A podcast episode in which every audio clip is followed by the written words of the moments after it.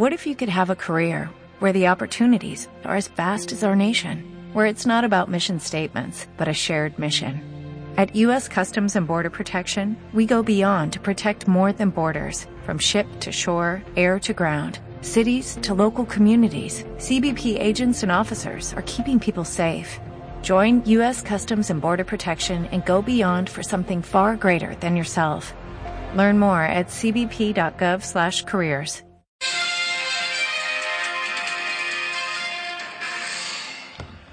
Buenos días, arrancamos un nuevo Radio Trail y queremos hacerlo con una serie que vamos a dedicar a carreras de montaña por el mundo entero. Hoy empezamos con dos invitados de lujo, uno desde Alemania, otro desde China y, lógicamente, vamos a dedicarlo a las mejores carreras de montaña de Asia, mejores carreras y mejores corredores, y a cómo se entrena, se come, se prepara uno cuando le toca vivir en Asia. Nuestros dos invitados son desde Alemania, nuestro compañero Héctor Rubio es el editor de trailrunningspain.com, la web hermana de nuestra web de carrerasdemontana.com que se edita en inglés y desde China tenemos nada menos que a Daniel Pérez Fernández, alias Dani de Allande, que ha corrido prácticamente de todo en los casi 12 años que lleva viviendo en China. ¿Vamos allá? Venga, viajamos hasta el extremo oriente. Bueno, pues arrancamos nuestro primer especial en Radio Trail, carreras de montaña por el mundo, con eh, uno de Asturias. Dani, bienvenido. Hola, ¿qué tal, Mayayo? ¿Cómo estamos? Otro madrileño desde la profunda Alemania. Héctor, bienvenido. Hola, buenas tardes, Mayayo. Hola, Dani. ¿Qué tal? ¿Cómo estáis? Hola, ¿qué tal? Bueno, de aquí el tercero en discordia, pues ya sabéis que mi familia es navarra, aunque hace ya casi 20 años que vivo en el Guadarrama y eh, aquí sigo, que, que, estamos confinados los madrileños. Eh, Dani, ¿dónde estás tú ahora? Bueno, pues yo aquí estoy en la, en la, provincia de Cantón, al lado de Hong Kong, en China, en la ciudad de Shenzhen, la ciudad de la, de la tecnología, en el Silicon Valley chino, nada menos. Llevas ya varios años viviendo allí y corriendo por todo tipo de montañas de Asia. ¿Qué hace un chico de Asturias? ¿Cómo Pues- acaba un tío de Asturias allí? ¿Qué salió mal, Dani? Pues ya ves, ya ves. La vida, la vida te lleva a sitios bastante, bastante lejanos, con este, como este caso, el mío. Y efectivamente, ya llevo pues aquí en China desde 2009, voy a hacer 12 años, y corriendo por aquí desde 2013, eh, no solo en China, sino también en el, en el resto de, de Asia. Bueno, yo el único español que conozco que es capaz de hablar chino fluidamente es mi primo, Javier Mayayo. Estuvo trabajando, pues como tú, cosa de 10 años en China. Vino de allí enamorado, se casó con una chica de allí, una china, viven ahora aquí. Eh, ¿Tú cómo has manejado todo esto de integrarte en la población local? Siempre un reto, ¿no? Bueno, sí, la verdad que es un reto grande, porque estamos hablando de China, y China es otro planeta. Es decir, podemos hablar de Tailandia, podemos hablar de Vietnam, podemos hablar de Filipinas, podemos hablar de cualquier país de Asia, y estamos hablando de una categoría, y si quieres subir un peldaño, o vamos a decir 10 peldaños más arriba, entonces está China, ¿no? Porque es otro planeta completamente distinto. Bueno, yo me vine pues por circunstancias, me vine con un máster a hacer una, una parte de un máster aquí en la universidad en China, y pues eso, año 2009, cuando las cosas en España estaban como estaban, decidí quedarme mientras en España estuviesen las cosas mal, que bueno, pues aquella crisis casi se solapa con lo que nos ha venido ahora. Y bueno, pues, pues eso, eh, me, me he ido adaptando, me he ido, pues eso, modo camaleón y al final pues ya llevo aquí casi 12 años. Bueno, Dani no lo dice, pero ya lo digo yo, ha corrido un montón de carreras por toda Asia y eh, pelea normalmente por el top 10 mínimo y cuando hay suerte mm, algo más, más arriba, ¿no? Oye, ¿alguna has llegado a ganar? Bueno, he llegado a ganar alguna, pero bueno, cuando, cuando no estaban los buenos. cuando no estaban los buenos sí que sí que he tenido la suerte de, ganar alguna carrera en Malasia, en Indonesia y, aquí en China también. Bueno, eh, nuestro protagonista también hoy es mi compañero de eh, que es editor de Trail Running Spain desde Stuttgart, Alemania, Héctor, y que además es eh, técnico titulado por la Real Federación Española de Atletismo. Y mm, Héctor, tú tampoco lo has hecho mal en algunas carreras, ¿no? Yo te he visto hacer top 10, no sé si te has metido también en podios. Eh, sí, en alguna carrera internacional también he estado en, en algún podio, años A. En los últimos dos años no ha habido mucho que competir, pero sí, alguna carrera sí que ha habido en las que cuando vivía en Países Bajos he ganado alguna carrera y, en Francia también he hecho algún podio. Bueno, pues ya veis quiénes son los dos talentos atléticos del equipo y yo, bueno, yo cuento historias. bueno, miento, miento. Eh, el año pasado gané una carrera en mi categoría de mayores de 50, que fue la, la Maxi Race Madeira y bueno, en fin, creo que es que éramos dos cincuentones en carrera y yo llegué el primero de los dos. Pero, oye, el que no se consuela es porque no quiere. Bueno, Sergio, yo creo que te, que te he visto liderando Cegama un año, ¿puede ser? creo que has bebido mucho de lo que sea que tomáis allí. Me gustaría. Soñar es bonito, pero no es gratis. Cuesta. bueno, em, Héctor, tú que eres, em, digamos, eh, más técnico en el tema de atletismo. Em, ¿Cómo crees que puede cambiar mm, el tema de la mm, alimentación o la nutrición en, un sitio como es Hong Kong? Eh, muy interesante la pregunta. Em, Imagínate que, Dani decide que le, que le entrenes. ¿Perdón? Imagínate que Dani decide que le entrenes. ¿Qué, le preguntarías a él sobre dónde y cómo, qué recursos tiene para entrenar? En, primer lugar, si lo centramos solo con respecto a la alimentación, obviamente es un parámetro que, como explicábamos en alguno de los artículos este verano, por ejemplo, el de sobreentrenamiento, eh, muchas de las veces en las que no rendimos como creemos que deberíamos rendir, igual no tiene que ver con el entrenamiento visible, sino con la alimentación que está detrás de ese entrenamiento que estamos haciendo. Obviamente, eh, un cambio de país y de cultura tan grande como puede ser eh, vivir en el sudeste asiático eh, puede generar, y seguramente que en el caso de, de, Dani haya generado cambios en su metabolismo o en la forma de afrontar diferentes cosas. aquí, obviamente, uno sabe lo que le sienta bien para entrenar X, Y o Z o lo que le gusta eh, eh, o está acostumbrado, pero hay circunstancias y ocasiones eh, en las que, en este caso, estoy seguro pues que, igual no puede habituarse a la comida a la que estaba habituado hasta el año 2009. A ver, Dani, sí, pregunta, ¿es posible para un asturiano conseguir fabada, cachopos y sidra allí? ¿O cómo lo haces tú a la hora de tu comida diaria? Hombre, pues sinceramente todas esas cosas están completamente restringidas en mi dieta, no por no solo porque sea difícil conseguirlas o imposible en algunos casos que planteas, sino porque no es una comida que yo habitualmente tenga en consideración en mi dieta, ¿vale? Entonces, eh, ¿se pueden conseguir cosas? ¿Se pueden conseguir? Sí, se pueden conseguir, pero al final, pues bueno, ya sabes, la globalización, tema de, productos importados se pueden conseguir. Cachopo no, pero fabada sí, sidra también, pero bueno, que no, no es, no, en mi caso no, no como nada de eso, ni, ni tomo sidra, ni mucho menos. Vale, ¿cuál sería tu dieta habitual cuando estás preparando una ultra sobre todo? Bueno, a ver, yo prácticamente la base es los hidratos de carbono y sobre esa base, pues eso, eh, roto a fibra con verduras, vitaminas, eh, fruta y, proteína. Eh, apenas como carne, prácticamente muy, muy, muy poca carne, algo de carne blanca, pollo por proteínas y poco más y luego pues eso hay que adaptarse un poco a lo que a lo que hay. Aquí pues como sabéis todos el famoso arroz y también los noodles que también es pasta generada del arroz.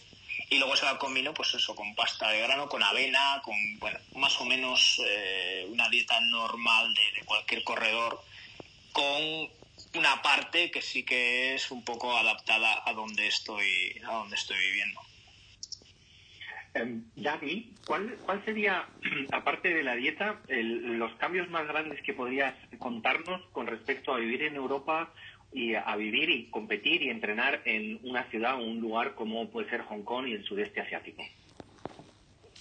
Hombre, aquí, aquí hay una, una diferencia clara. La diferencia está empieza en junio y acaba en septiembre. Y es el verano en el, en el sur de China o en, el, o en el sudeste asiático, toda esta zona, el efecto sauna 24 horas es terrible. Es terrible y no hay nada comparable en España. Mm, me puedes decir Andalucía, me puedes decir el Mediterráneo, no hay nada comparable. ¿Por qué?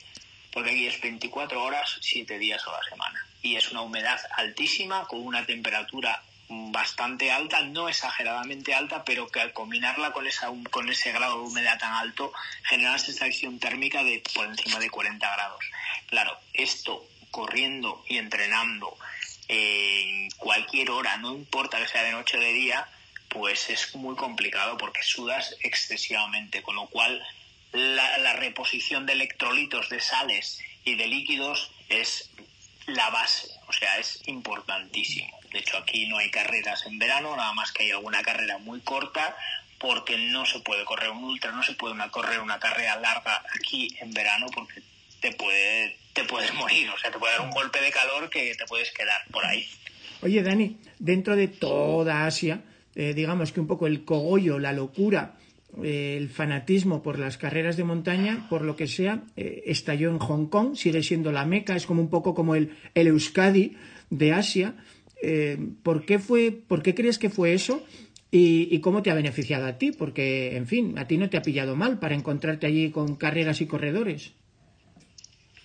A ver, Hong Kong tiene, tiene dos factores, dos factores que se encuentran. Uno es el de escape y otro es el de la, la propia la, la, propia orografía de, de, Hong Kong, ¿vale? El escape, ¿por qué? Pues porque es una ciudad que tiene 8 millones de habitantes. Y claro, 8 millones de habitantes metidos en un espacio que a lo mejor no es más grande que, vamos a decir, una ciudad española como puede ser Málaga o como puede ser Valladolid. Posiblemente. No tengo los datos, pero posiblemente. Eso quiere decir que la, la, ciudad Hong Kong se llama la ciudad vertical, porque los, los edificios son de 40 a 50 pisos de media y todo el mundo vive hacinado en unos mm, apartamentos, bueno, muy pequeños y claro, ¿qué pasa? Que tu día a día es conglomeraciones, es eh, metro, es calle eh, metida entre edificios, con lo cual esa vía de escape es, es hasta ciertamente necesaria, ¿vale? Por otro lado, Hong Kong tiene pues un 80% de montaña. O sea, prácticamente todo el territorio de Hong Kong es montaña, sin tener grandes montañas, pero sí que tiene, pues bueno, ciertas montañas que llegan casi a los mil metros desde nivel cero, con lo cual es muy favorable. Y no solo eso, sino que están en la puerta de los rascacielos. Es decir, tú sales del centro de negocios de Hong Kong en la isla y ya puedes empezar a correr en un kilómetro más arriba ya tienes ya tienes trails para, para, para moverte. Bueno, a mí me pasa Entonces, igual, claro, ¿eh? Espera, Dani, que yo salgo del centro de negocios industrial de Cercedilla y ya tengo montañas para subirme. no, es, es lo, lo mismo, lo único que lo tienes que extrapolar al número de habitantes. ya, ya. Bueno, Héctor, querías preguntar tú, ¿no? Es decir, tu, Dani, tu uh, forma de entrenamiento en este caso para preparar ultras y, o carreras eh, eh, de montaña eh, te permite entrenar eh, directamente en el medio en el que vas a, a competir o, o, en tu caso es, es, más complicado y tienes cómo, cómo organizar los entrenamientos viviendo en una urbe eh, con tantos millones de habitantes. Bueno, a ver, yo, yo no vivo en Hong Kong, sino vivo en Shenzhen, que está al lado, pero si Hong Kong decíamos que tenía 8 millones, Shenzhen tiene 12 millones. O sea, no Un pueblito.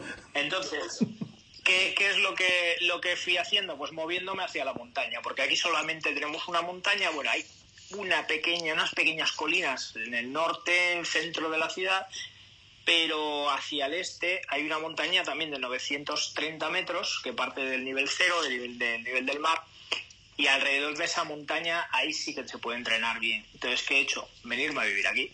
Con lo cual yo vivo en la, a las afueras de la ciudad y al lado de la montaña.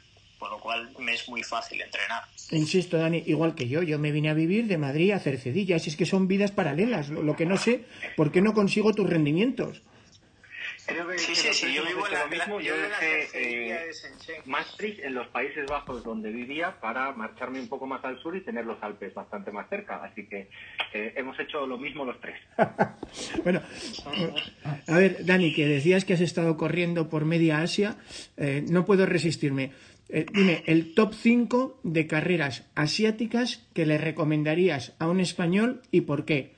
Excluidas las dos mediáticas que conocemos, que son básicamente Ultra Trail Monte Fuji, que además este año no hay, y Hong Kong 100. Dime otras cinco que mm, valdría la pena para que mm, Héctor desde Stuttgart y yo desde Tercerilla nos subamos en un avión. Es decir, venga. Bueno, pues en base a mi experiencia y en base a lo que conozco eh, por lo que he visto, no por lo que he corrido, eh, puedo hacerte una pequeña rápida clasificación en la que pondría eh, tres países, por supuesto China, porque China es posiblemente el país más impresionante para, para hacer cualquier tipo de carrera de montaña, porque tienes todo tipo de terrenos, de altitudes, todo lo que quieras. Entonces yo de China si tuviese que elegir una carrera especial, por ser especial y diferente, posiblemente podría elegir la que está en el centro de China, pero ya la meseta tibetana, que es el monte Siukunian. Es una carrera que se sube a 5.000 metros y se celebra en noviembre, con lo cual os podéis imaginar que, pese a que no es un clima demasiado húmedo, por lo tanto no hay mucha nieve, sí que hace un frío importante y sobre todo el, poder tener la oportunidad de, llegar a esas cotas ¿no? de 5.000 de 5.000 metros. A ver, es repite, carrera... 5.000 y pico metros. Es que eso eh, en Europa no lo tenemos porque el, Mont Blanc eh, no pasa de 4.800. Claro, claro, es que aquí en China, ya, ya sin hablar de Tíbet, que Tíbet pues es otra, otra liga porque no puedes ir para nosotros los extranjeros, incluso viviendo aquí en China, no tenemos carta blanca para ir como a otras provincias de la meseta tibetana, que la meseta tibetana es, es un mundo que no solo abarca Tíbet, sino que también abarca las provincias de Yunnan, de Sichuan, de Qinghai, de Gansu y de Xinjiang. Todas esas provincias, eso es mm, de unas dimensiones eh, gigantescas. Para que os hagáis una idea, solamente la provincia de Xinjiang la provincia de Xinjiang es más de tres veces España. O sea, tiene un millón seiscientos y pico mil kilómetros cuadrados. España tiene 500 y algo mil, si no me equivoco. Eh, esa provincia está cortada por tres cordilleras, que es Himalaya, Karakorum y el, Altai, en el norte, limitando con, Mongolia.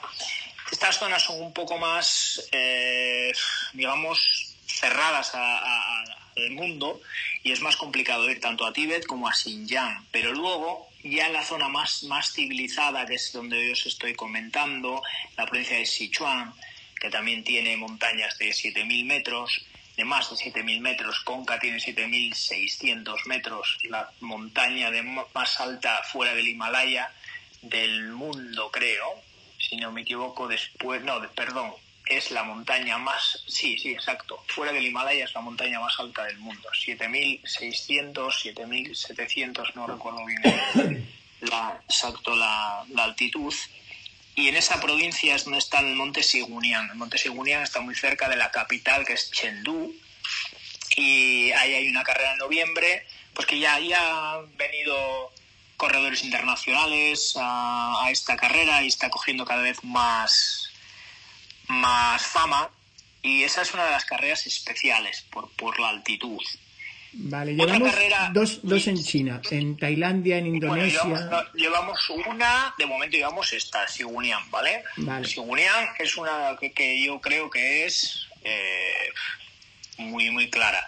Otra, que sin ser especialmente alto, ni ser especialmente bonito, ni nada, es eh, Saigu. Saigu está en la provincia de Zhejiang, ya en el, en el este de China, cerca de Shanghai, cerca de la costa.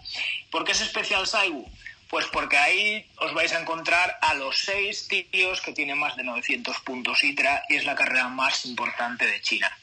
Entonces el nivel ahí es nivelaco. Ahí hay un nivel que, ojo, porque China, pues como todo, en proporción a la a la población les está empezando a gustar esto del trail y ya tienen seis corredores por encima de 900 puntos ITRA, un montón por encima de 800 y esto va creciendo y creciendo y dentro de cuatro o cinco años pues será la, la potencia número uno en este deporte, casi sin duda viendo la evolución que llevan en los de cinco años para atrás cuando prácticamente no había ni, ni, corredores ¿vale? ese es el que llaman ese Dani es el de los 100 kilómetros del Saigo Trail Mount Kuokan, algo así, o hay, hay más carreras que esa?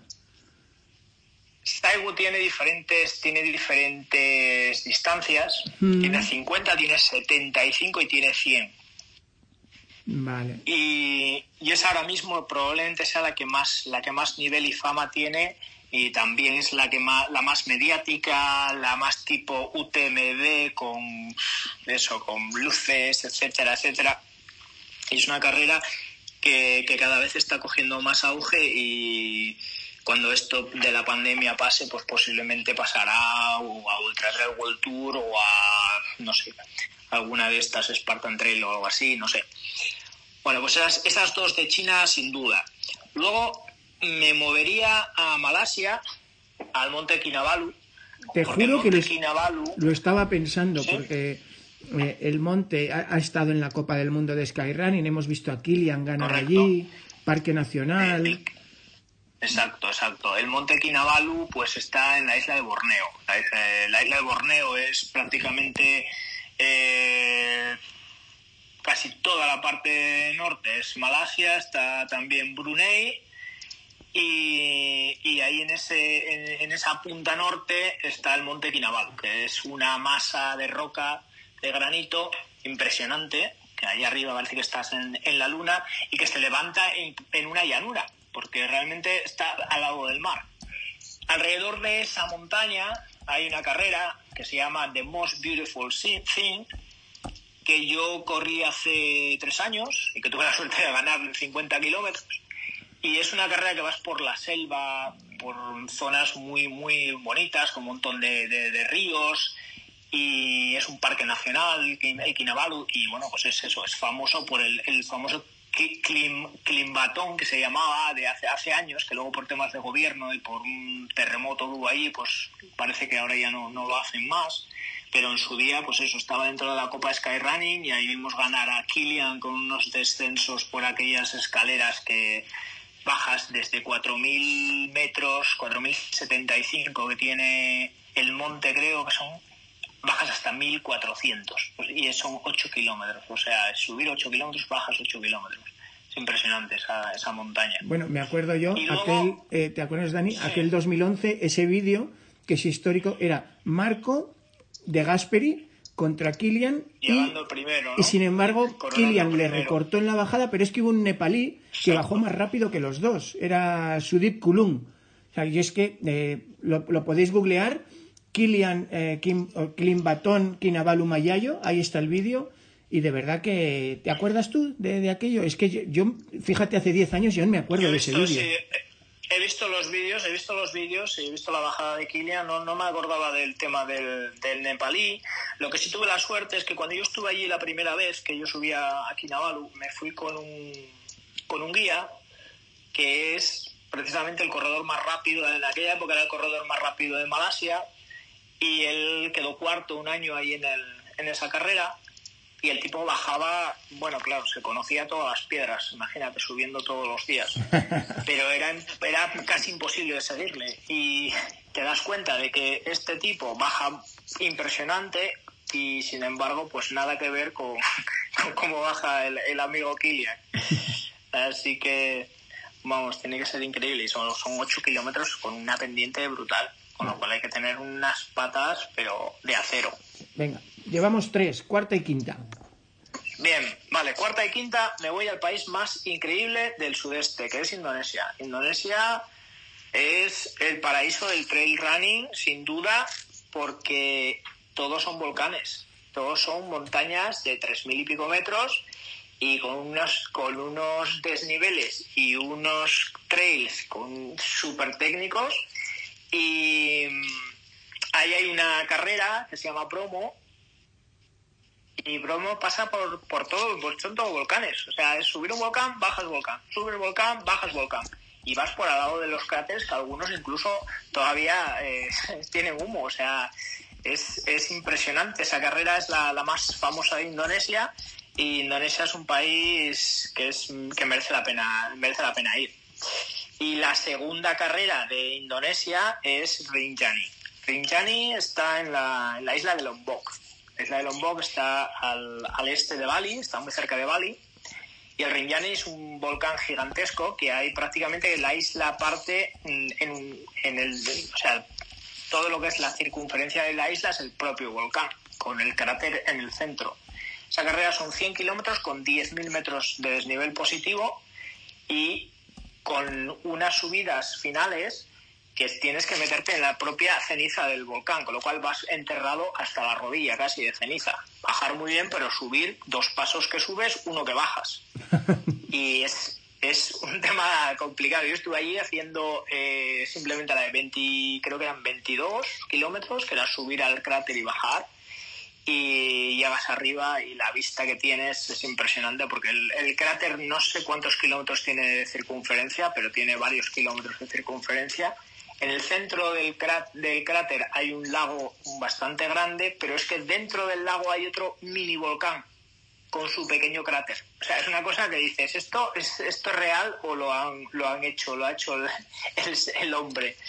Y, esa es otra carrera increíble porque imagínate 10, 100 eh, kilómetros, 10.000 metros positivos y encima con esa con ese nivel de trails que son muy muy técnicos. Ahí sí que no hay no hay carreteras ni hay historias. Eso es todo técnico todo técnico bueno, eh, Héctor, ¿qué querrías preguntarle tú antes que terminemos ya con nuestro invitado? Eh, para que, nos acerques un poco, aparte de las carreras, el mundo de corredores, eh, ¿con qué tres corredores te quedarías ahora mismo de la élite eh, ya sea de China o del sudeste asiático. Has mencionado al, que fue tu guía. Eh, eh, ¿Con qué otros tres corredores, para que podamos conocer, podamos buscarles, nos transmitirías? ¿Cuáles serían los, los top tres, los top tres, top tres que nos dirías ahora mismo? Pues estamos dejando del, lado sin comentar Japón, que Japón es, pues es, pues como todo, como todo con los japoneses, ellos siempre se se apuntan a todas y en el trail running no va a ser menos y bueno pues eso y como comentaba como comentaba vaya yo el tema del, trata del Monte Fuji que, bueno pues junto con Hong Kong 100 la carrera más más importante de Asia y la comunidad de, del trail en, en Japón es, es ya ya tiene bastante solera mucha solera digamos y ahora pues justo les han cancelado el UTMF que lo van a hacer virtual y bueno pues están, están los hombres ahí un poco, un poco tocados. Eh, yo me quedaría en Japón con Rui Ueda. Rui Ueda es un corredor con un talento brutal, que ya ha estado en Cegama, ha estado en un montón de carreras. Pero seguro que Mayer nos puede decir sus números, sus resultados y demás. Yo no los tengo ahora mismo al día pero Rui Hueda es, es un tipo muy, muy, muy talentoso. yo me acuerdo, pienso en Rui Hueda, Japón, sin duda. Y me acuerdo ese mano a mano que tuvo con Oriol Cardona para jugarse la Copa del Mundo de Skyrunning. No me acuerdo en qué carrera era, era la última carrera. El que llegara adelante ganaba.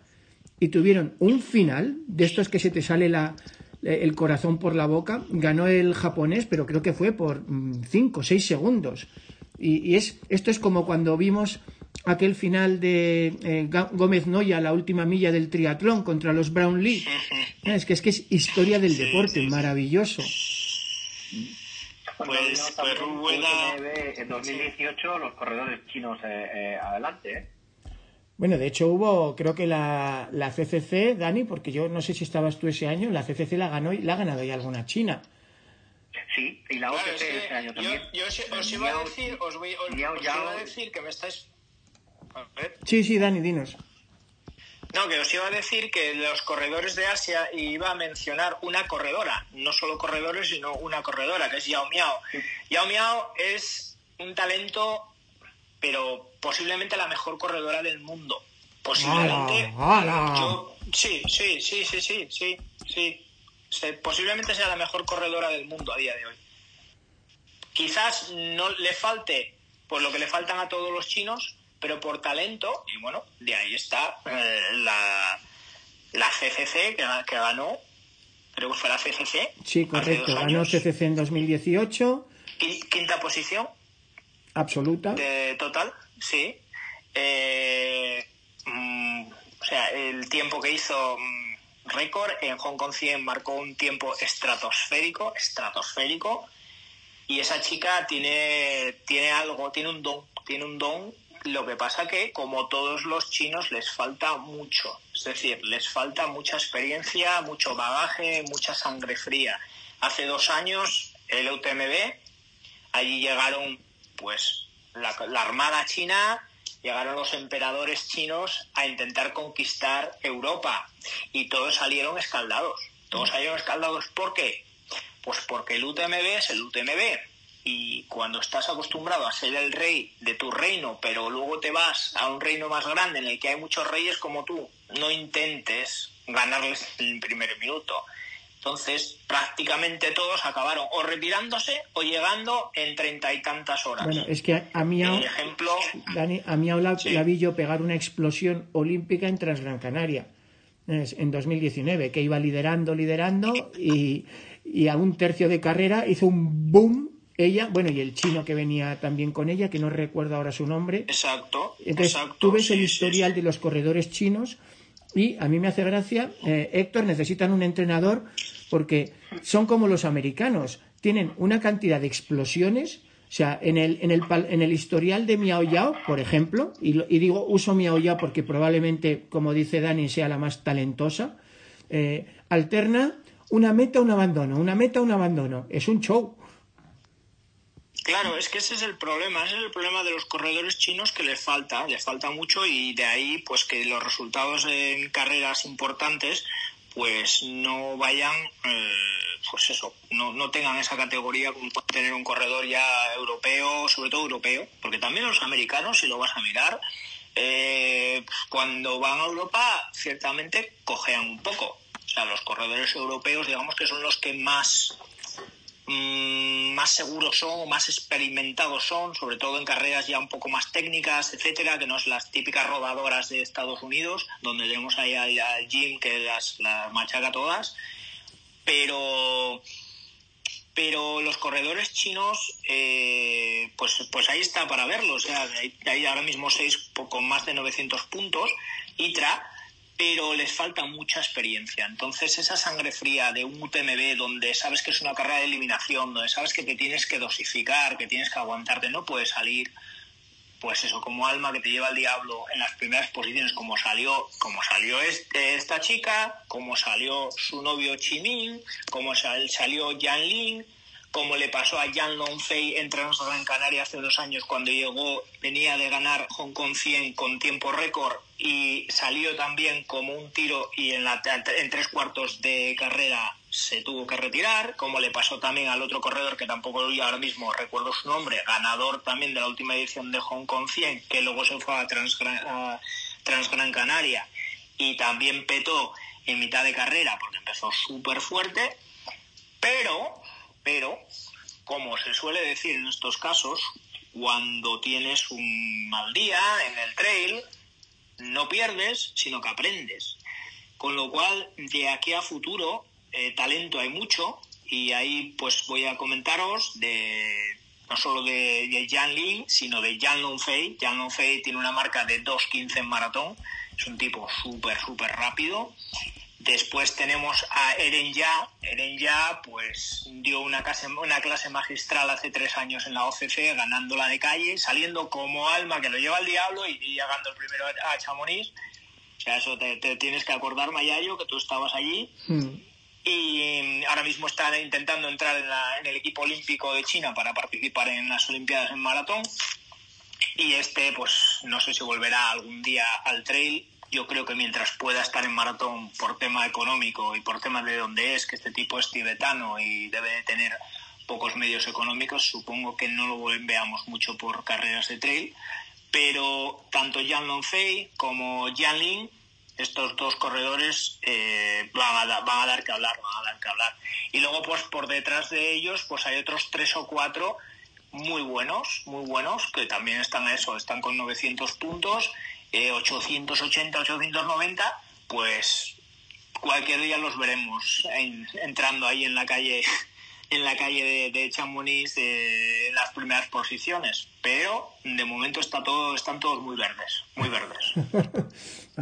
Bueno pues eh, muchísimas gracias. Héctor para despedirnos algo que se te quede en el tintero sobre Asia o em, preguntarle simplemente si tiene una próxima carrera ya planeada, si ahí podéis y tenéis carreras organizadas, Dani. Pues eso es una, es una gran pregunta. Eso es una gran pregunta porque dada la situación que hay ahora mismo en el mundo, pues las carreras que hay están con, todas condicionadas a salidas por turnos, eh, mascarillas, etcétera, y aquí en China no. En China estamos corriendo normal. Yo ahora mismo tengo, este fin de semana tengo una carrera de 50 kilómetros, Dentro de dos semanas tengo otra de 50. Dentro de tres semanas otra que voy a correr en la muerte. Muy bien. especial.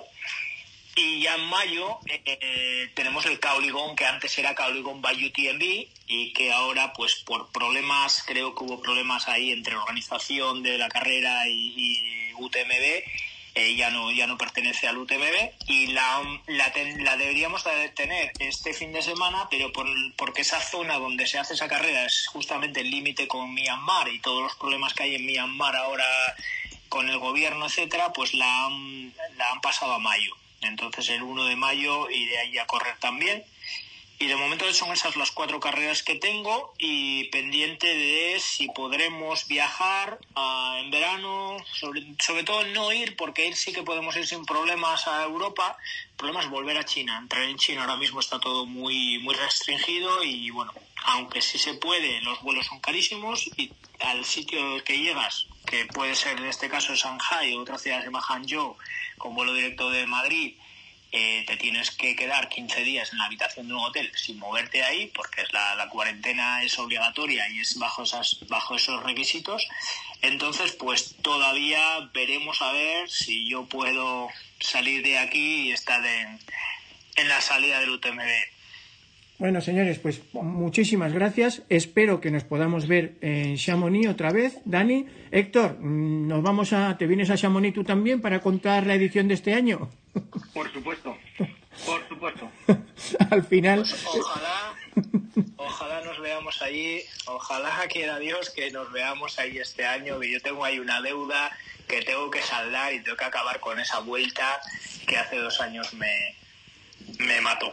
Bueno, Abel de Frutos también la tiene, o sea que os podéis hacer un mano a mano. Yo, mm, de momento, mm, apuesto por ti. bueno, eh, cuidado, eh, cuidado, que el UTMB, el UTMB se carga a la mitad de la mitad. O sea que. Bueno, señores. Hay que contar. Sí. Muchísimas gracias y nada, nos vemos por las montañas. Cuídense. Gracias, muy bien. Pues nada, gracias a ti.